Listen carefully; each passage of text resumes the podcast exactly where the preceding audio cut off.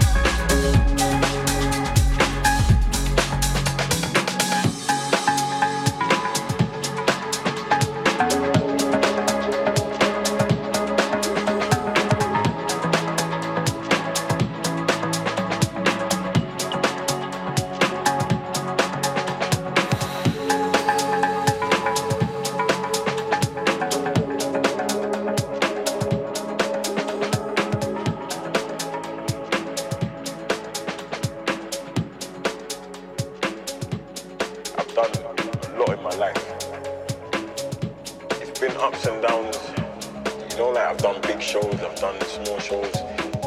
I've traveled so much. Um, I've learned a lot along the way. And I've realized there's more to life. So I don't have no time. I, I don't even have a minute to waste. I feel like every second of my life now, I've, I've got to find a way to keep motivating people before it's too late.